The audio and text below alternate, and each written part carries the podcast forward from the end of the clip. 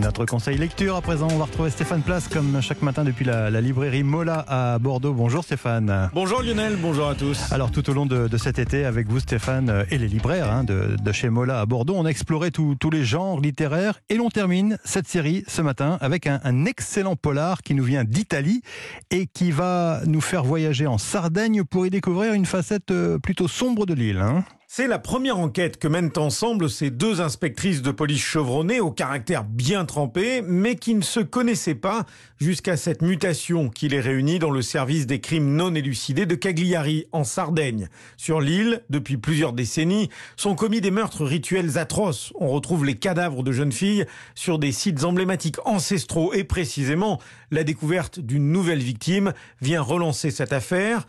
Une fiction policière bien écrite, des personnages forts et émouvants. L'île des âmes, c'est le coup de cœur d'Alicia Honoré, libraire chez Mola. À travers cette enquête, elles vont plonger dans un monde violent, empli de cultes, d'esprits euh, vivants, mais aussi défunts. C'est vraiment une atmosphère pesante, haletante, sur euh, cette terre brûlée euh, du fond de la Sardaigne. On imagine très bien le sang euh, briller sous le clair de lune. C'est un rythme effréné de lecture où les fausses pistes euh, se multiplient, où le passé et le présent s'entremêlent. L'île des âmes est vraiment un thriller original. L'auteur Pier Giorgio Pulici installe l'intrigue dans cette terre marquée par les légendes et les mythes, assez loin des clichés de la Sardaigne carte postale. La vraie Sardaigne n'est pas celle des célèbres côtes comme la côte d'Emeraude au nord, ni celle des plages paradisiaques. C'est la Sardaigne de l'intérieur, moins connue, celle de la Barbagia.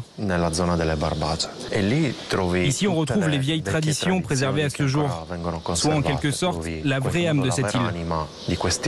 C'est un lieu complètement à la merci de la nature, magnifique et un peu sauvage. Et c'est un lieu bien sûr tout à fait accessible en voiture aujourd'hui, mais qui autrefois était très difficile d'accès. Les habitants de ces lieux avaient longtemps conservé leur identité et leurs traditions. Cet endroit n'avait pas été souillé. Et donc mon intention était de le raconter, de faire voyager tous les lecteurs, même ceux qui n'étaient jamais allés en Sardaigne, à travers une histoire policière. Ainsi, dans ce livre, je mélange un peu les genres et j'utilise le policier pour raconter ce territoire et faire tomber les lecteurs amoureux de cet endroit magnifique.